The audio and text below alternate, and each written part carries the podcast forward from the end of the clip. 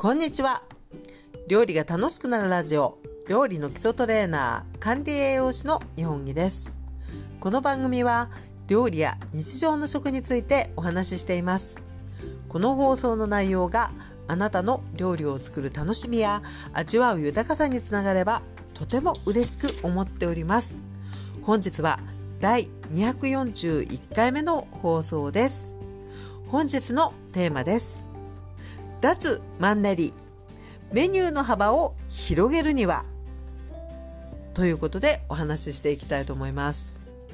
え当教室では、え4月からですね一応今のところ4月が予定なんですけれども、えー、久しぶりにですね、えー基礎集中コースっていうね、あの、集中トレーニングコースっていうのを始める予定なんです。で、えー、今までにもあの開催をしてきたんですけれども、えー、主な対象の方としては、まあ、料理をこれから始めたい方あるいは一定期間に、えー、しっかり基本を身につけたい方っていうことで、えやってきたんですけれども久しぶりにあのまた開催するにあたって、えー、改めてですね今の時代、えー、料理をこれからやりたいなと思ってる人の関心はどこにあるのかどんなことに困っているのかっていうようなことをねちょっとこう何人かの方にインタビューをさせていただく機会があったんです。でその時に、えー、女性もいらっしゃって男性もいらっしゃってっていう中で、えー、男性もですねやっぱり料理をこれから始めたいっていう方もいらっしゃればもうすでにやっていて、えー、得意なものも何品かあるような方っていうのもあの何人もいらっしゃったんですよね。でそんな中で、えまあ、お悩みといいますかね、え課題かなって思ってることで教えてもらったののが、えー、メニューの幅が広がらないっていうようなことをね、えー、おっしゃってた方がねあの何人もいらっしゃったんです。なのでそういったところで今回はですね、えー、もう何か作れる状態なんだけれどもそこから、えー、メニューをね広げていくにはどういうことがヒントになるのかなっていうことをテーマにお送りしていきたいと思います、えー、今日お話しすることはポイント2つです。1つ目近いところを広げる。2つ目外食からヒントを得る。ということで、えー、早速お話ししていきたいと思います。近いところから広げるっていうお話なんですけど、えー、要はですね、えー、何か一つできることがあってで、え材料をこうしてこうするとこうなる。っていうことで料理ができる状態の方が、えー、メニューを広げるにはもうその周りからですね近いところからどんどんどんどんねあの広げていくといいんじゃないかなっていうお話なんですね。で例えばなんですけれども、えー、ほうれん草をですねえー、旬のほうれん草今とっても美味しいんですけれども、まあ、さっと茹でてですね本当に鰹節と醤油で食べるのが一番っていうねおひたちが、えー、よく作るっていう方がいらっしゃったとするとそこから例えば広げたいなって思ったらですね、えー、もう茹でて絞って食べられるっていうことがもうすでに、え、普通にされているのでそこから和え衣を変える。例えばすったごまに砂糖と醤油をね混ぜたあえ衣を作って、えー、もうひたしと同じように、えー、茹でて絞った、ね、アクを抜いて絞ったほうれん草をあえればですね、まあ、ごまあえになったりとかですね、えー、そこに、えー、例えば、えー、ごま以外でもごま油と醤油でナムルにしてみるとかあるいは、えー、ほうれん草のスープにしてみるとかですね、えー、あるいは、えー、茹でたほうれん草を耐熱容器に敷いてそこに油を少しかけて卵を割り入れて黄身にようじで穴を開けて、え、ラップをかぶせてポパイエッグにするとかですね。こう一つの材料で、え、できることがこう一つあったらそこからちょっと調理法を変えるだったり調味料を変えるだったり材料の組み合わせを変えるだったりっていうようなことでえ一つの材料からでも結構ねあの新鮮な感じで料理ができたり新しい味に出会えたりするっていうようなことなんですよね。でこれがあの私の体験の中で、えー、ご紹介できたらと思う例が一つあってそれがですねサンドイッチトレーニングなんですよ。で、えー、今まさに私やってることなんですけども、えー、お弁当をですね毎日、えー、平日は毎日ね結構作ってるんです。でこれがあの、ま、家族の、えためのお弁当なんですけど本人が、まあ、ご飯よりもパンが食べやすいっていうことなので基本的にはですね、えサンドイッチを毎日作るみたいなイメージなんですよね。でここで最初はね本当にあの作り始めた頃って結構いろいろ変化をつけないといけないなとかね。なんかこう挟むものを工夫しようとかいろんなことを考えたりあるいは、えー、食パンのですねえー、うちはどちらかというとこうサンドイッチ用の食パンって買わないで、まあ、普通の食パンでまあトーストも食べるし、えー、サンドイッチにもするっていう感じなので基本的には耳がついたね食パンを買うんですよね。なので、えー、最初の頃はですね本当に卵サンドの時はあの耳をカットしたりとかねそういうこともしてたりしたんですけれどもあのだんだんですねやっぱり耳を落としちゃうとボリュームも落ちちゃいますしあとはその耳の食べ方っていうのもねまた別とあのーあるにはあるんですけど、まあ、軽く焼いて食べるとかあるいはあのパン粉のような感じでハンバーグに混ぜるとかねいろんなこう使い道っていうのはあるんですけれどもこうだんだんですねあのなんかもうそのまんまでいいじゃないかみたいな感じになってきて、えー、そういったねこう変遷の中で、えー、メニューの広げ方みたいなのが自分で振り返るとねすごく勉強になってるなっていうふうに思うんですね。で例えばなんですけれども、まあ、食パンがあってってで、えー、うちの場合はですね、えー、お弁当作りにおいてはねサンドイッチあの味は2種類っていうのを大体こう定番で決めているんです。で、えー、食べる本人が、まあ、卵は好きなので、え必ずね卵は入る感じになるんですよね。なので1種類目、え A の方は卵入りそして B は何か別のものっていう感じで、え2種類あの味のこう種類があるようなサンドイッチ作りなんです。なので、えー、例えばですね、えー、卵の方は本当に茹でて潰して、えー、マヨネーズであえた卵ペーストを挟むサンドイッチが1種類。そしたらあともう1個は、え例えば、まあ、ハムとレタスを挟むとかですね、えツナを挟むとか何かこう工夫をしていくっていう感じなんですけど、え毎日やっていますとやっぱりそのいろんな具材を使おうかなって最初は思うんですけど結構卵だけでもあのいろいろ広げられるっていうことがね、えー、できるんですよね。例えば、えー、卵だと、まあ、卵ペーストでゆで卵に、まあ、マヨネーズで和えたような感じっていうのが、まあ、あの定番ではあるんですけどそれ以外でも、えー、入り卵にして、えーまあ、マヨネーズで和えるっていうのもちょっと食感変わってきたりするし、えー、そういったものにチーズを一緒に組み合わせて挟んだりすることもまた違った感じになるしまたまた、えー、オムレツっていうのもねすごくこう広がりがあるんですよね。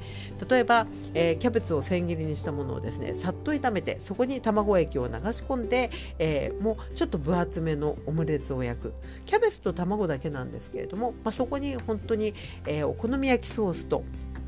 マヨネーズを塗ったりあるいはマヨネーズとからしだったりそういった塗るソースだったりあるいはチーズを一緒にこう溶かすような感じで乗せて焼いたりとかですね、えー、あるいは、えー、キャベツではなくて、えー、玉ねぎとひき肉を炒めたものを具にするとかあとは、え夕飯で残った、まあ、極端に言っちゃうとチンジャオロースとか肉じゃがなんかもですねあのオムレツにするとねそこそこ合うような感じになるんですよね。なので、えオムレツっていうだけでもいろんな味わいっていうのは結構作れたりしますしはたまた、え入れる具材がなかったらあのだし巻き卵のような感じにして、え卵あのだし巻き卵プラスマヨネーズみたいな感じでサンドにしてもこれまた美味しかったりするんですね。なので、えー、卵だけでもですね、えー、茹でて使う、えー、オムレツフライパン焼きして使うあとは、えー、電子レンジを使って入り卵的に使うっていうような調理法の広がりがありますし今お話ししたようにオムレツだったら具材をこ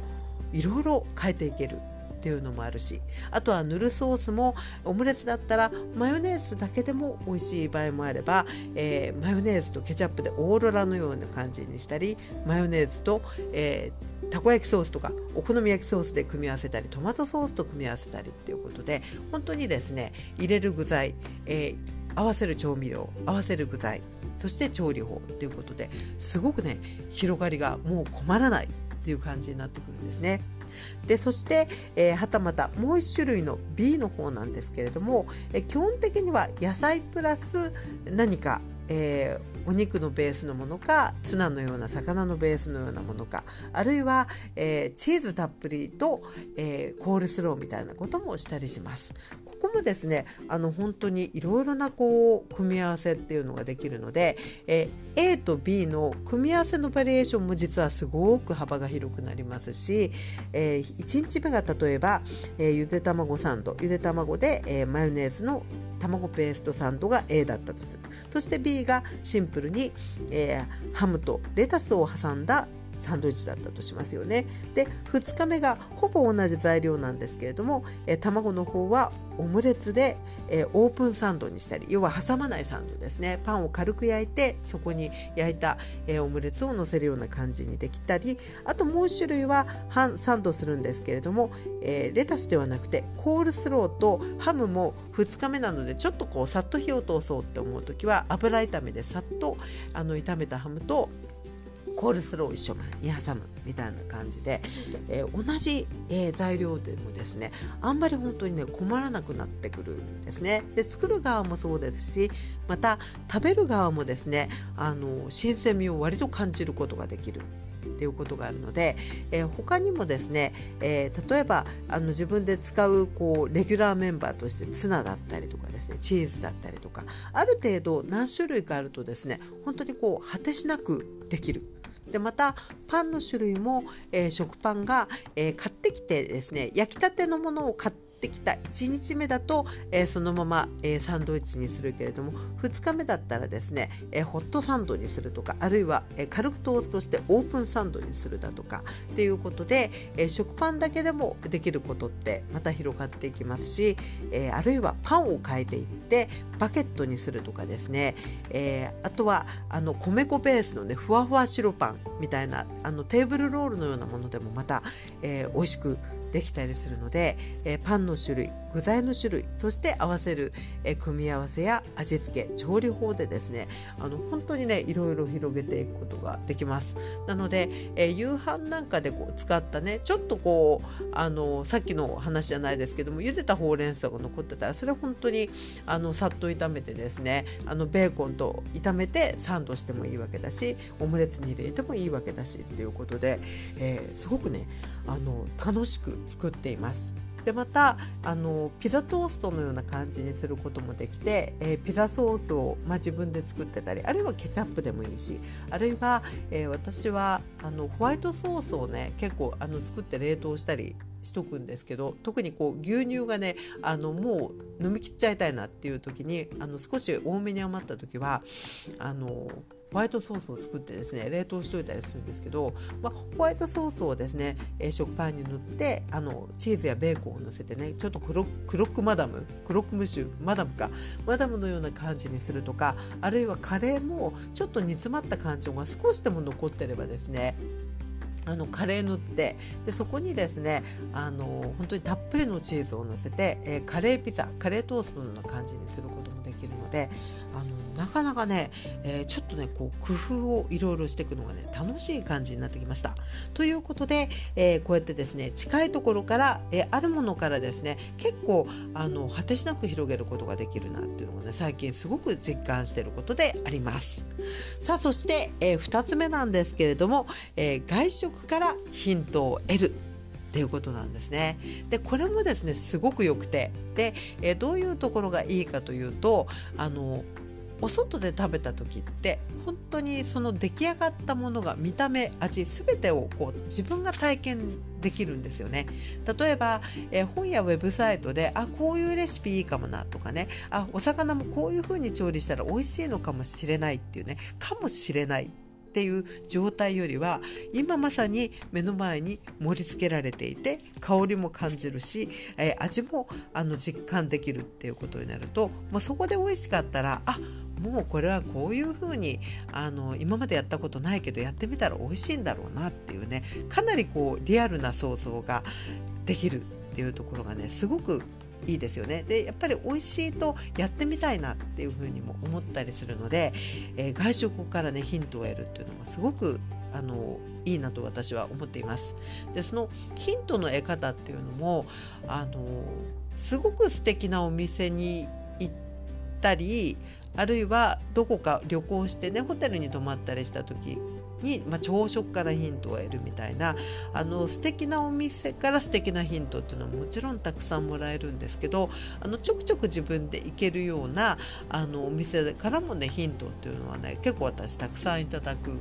ですよね。で個人的にはあの回転寿司って私ねあのよく利用するんです本当に一人外食のパラダイスだなっていうふうに思っていてで、えー、回転寿司の素敵なところっていうのは、まあ、お寿司自体もね本当に気軽に食べたい量だけいただけるっていう良さもありますし組み合わせの工夫っていうのもなかなか面白かったりするんですよね。でその他にも、えー、サイドディッシュサイドメニューだったりデザートだったりっていうのもやっぱりこうメニューを見た人が食べたいわって思うようにあの企業としては一生懸命あの開発の人が頑張って、え、メニューを考えているだけあってやっぱりねあの興味も引くし食べてみるとおこの組み合わせはなかなか美味しいなとかねそういうふうにねあの感銘を受けることがね少なからずあるんですよね。なので素敵なイタリアンとかね、えー、和食のお店からももちろん見た目もそうだし素材の組み合わせや調理法っていうのもたくさんヒントが得られるんですけど本当に身近に、あのー、行きやすい、えー、そういった、えー、回転寿司なんかからもねあのいいヒントっていうのがいただけるので、え自分でね作ってあの美味しいものが食べられるっていうのもすごくすごく、あの一番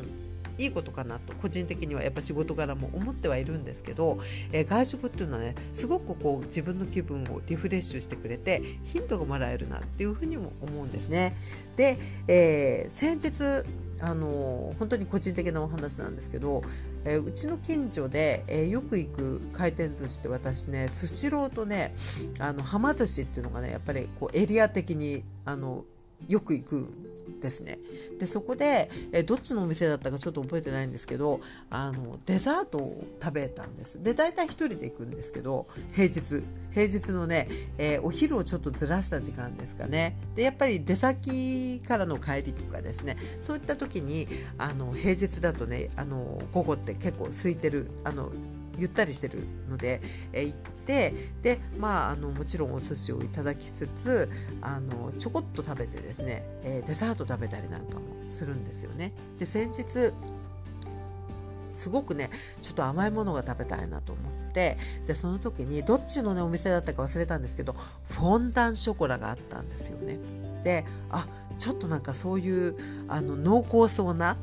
チョコレートのあの甘い感じのものが食べたいなと思いまして、えー、フォンダンショコラをね、えー、頼んだんです。で、えー、もちろんねあの、まあ、リーズナブルでありがたいっていうのはあるんですけどでも、まあ、出てきた時にあのカフェのような素敵な見た目かっていうと、まあ、そこそこなんですね、まあ、お寿司が入ってるような容器にあの丸いこうフォンダンショコラがちょっとこう温まって出てきて、えー、ちょっとこうクリームかアイスクリームかなどっちかな添えられてきたみたいな感じだったんですけどこれがねあのかなり美味しくて。うん、で、えー、もうあの本当にお寿司が乗ってるような皿にこうペロッと乗って出てきたんですけどあでしかもあの多分そのデザートまでお店で到底やっぱり作れないと思うのであの、まあ、本社経由のね多分業務用かなんかであの冷凍かなんかで来るあのフォンダンショコラだったと思うんですけどちょこっと温められていてでフォンダンショコラってあのご存知の方多いと思うんですけど軽く説明しておくと、まあ、あのチョコレートベース、うん、ココアチョコレートベースのあのケーキ生地の中からちょっと温まって温められて出てくると中からチョコレートが溶け出してくるケーキなんですよね。で、えー、これがですねあのとっても美味しくてうん、でフォンダンショコラってねあんまりそういうこうお外で、まあ、自分で買ってくることもあんまりないしあのやっぱりあったかくてチョコがとろけてるっていうところもあるので、まあ、外食でもねそんなにこう知ってはいたけど頼むことってなかったんですけれどもあなんか新鮮だなと思って冷たいクリームとあったかいケーキでこう濃厚なチョコレートが味香りともに溢れ出すみたいなね。あなんかいいもんだなと思ってこれはなんか作りたいなって思ってでね私昨日作ったんですよ。あのこうなんちゃってな感じではありますけどね。でフォンダンショコショコラってまあ、レシピなんかを見ますと基本的には割と濃厚なあのケーキ生地、えー、例えばクラシックショコラみたいな生地だったりあるいはブラウニーに近い生地だったり、まあ、バターケーキに近いような、ね、生地なんですよね。しっかりした生地。でそこにあの生クリームとあのチョコレートで作った生チョコ。ちょっとこう普通のこうカリッと割れるようなチョコレート板チョコのような硬さではなくて柔らかい感じのあのチョコレートを別に作ってそれを、えー、ケーキを焼く時に中に入れて、えー、焼きたてだったりすると要は温度があるとこうケーキを割った時に中からその生クリームでこう柔らかく仕立てた、えー、生チョコレートが溶け出してくるみたいなねそういうあのイメージのケーキなんです。でそれを食べた時からあなんかこういう感じのも自分で作って食べたいなみたいな思っててでなんちゃってで作ったんですよ。で、まあ、本来でしたらそういう中身の生チョコレートって生クリームとチョコレートなんですけれども、えー、うちはですねあの製菓用のねクーベルチュールチョコレートっていう、まあ、ちょっとそういうこうあの1キロぐらいのね、えー、こう多めに入った業務用的な、え、チョコレートって常備してたりするんですけどこれをですねあの本当にね生クリームがないのでなかったので、まあ、牛乳でですねちょっと溶かして生チョコチックなものを作りましてですね。でそれをあのまあ、電子レンジでちょっとね温めた牛乳に、まあ、チョコレートを入れてゆっくり混ぜて混ぜ続けるとねチョコレートが熱で溶けていくんですよね。で溶けたものをあの一旦こう型に出して型っていうかまあクッキングシートを敷いたところに出してで、えー、冷やしておくとねあの固まってくる生チョコっていう感じでちょっと柔らかい感じで固まってくるんですよね。でそれを作っておいてであとはですねあの普段こうスポンジケーキを作る時のスポンジ生地にココアを入れたような感じの生地を作ってでカップですね。カップケーキでカップにあのスポンジ生地をちょっとこう絞ってでそこに作っておいた生チョコをのせてでサンドサンドするようにまたスポンジあのココアスポンジをかけてっていうことで、えー、それで焼いてったんですけどやっぱりねあの柔らかいチョコレートがねこうたっぷり出てくるあの幸せなね一品に出来上がりました。だから本来のフォンダンショコラよりもまあのなんていうのかな軽めなんですすごくね。軽めなんですけれどもあこういうのをね作ってみよう。美味しいなって思うヒントっていうのがやっぱりねあの回転寿司にあったでやっぱりねこう実際にお外で、え自分以外の人が作ったものをあのちょっとね楽しくいただくっていうのはねすごいこう作る活力になるなっていうのがね、えー、分かった、えー、一件でもございました。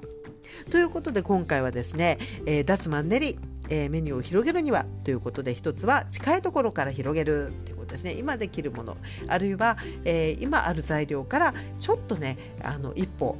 あの足を伸ばして変えてみるということとそして2つ目は外食からヒントを得るというお話をさせていただきました。何かね少しでも、えヒントにしていただけたらとても嬉しいなと思っております。さあそして、えここでですね一つインフォメーションお知らせがございます。この放送でも時々お知らせしているんですけれども、え日本食糧新聞社さんっていうね業界誌のあの新聞社さん主催のオンラインフレアクッキングというねイベントがあるんですね。で2月は私が担当させていただくんですけれども今回はですね使用使用事業センターさんが、えー、協賛に、えー、なってくださっていまして、えー、塩一振りってね聞いたことのある方もいらっしゃると思うんですけれどもあの容器をね真下にパッと、あのー、傾けるとね 0.3g ずつね、あのお塩が出せるっていうねあのグッドデザイン賞を取ったね塩一振りっていう商品があるんですね。で、えー、この塩一振りを使った、えー、メニュー3品を、えー、ご紹介させていただきます。で今回はねメニューがねとっても簡単で美味しい、まあ、いつも美味しいんですけれども今回特に簡単であの美味しいので、え、皆様にねぜひあのよかったら参加していただきたいなということでお伝えしていきますね。え、開催が、え、2024年もう来週なんですけれども2月の9日ですね金曜日午前11時からなんですけれども、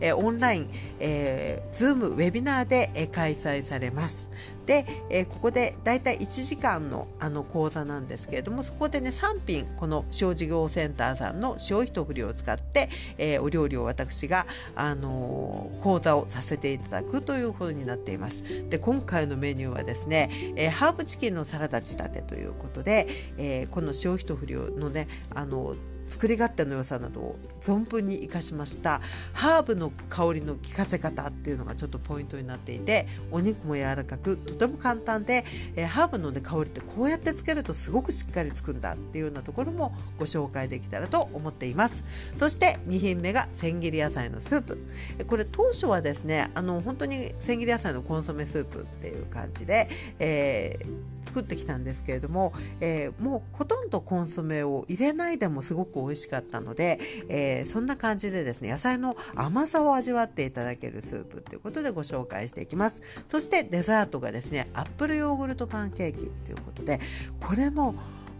ものすごく簡単なんですけどあの非常にですね個人的には美味しくってあのなんていうのかなしっかりしたケーキほどの甘さではないので朝食なんかにもね、えー、軽いおやつとか朝食にもすごくあの活用していただけるんじゃないかというね簡単で非常に美味しいケーキになっております。でこれらをご紹介するんですけれども参加方法をざっとご紹介します。でこちらの日本食料新聞社主催のオンラインフレアクッキングはですね、まあ、通信費はねご自身であの持っていただくんですですけれども受講料みたいなものは必要ないので参加費自体はかからないです。ただ、えー、完全な予約制なので、えー、ライブ参加この、えー、9日の11時にリアルで参加いただける方のライブ申し込みと、えー、ご都合合わないけど見たいわっていう方のオンデマンド、えー、参加っていうね2つの方法があります。でこれそれぞれねあらかじめ申し込んでいただくことでご覧いただけますので、えー、この放送終了後に説明欄の方にですね参加の仕方等もご紹介していきたいと思います。で今回は視聴アンケート回答で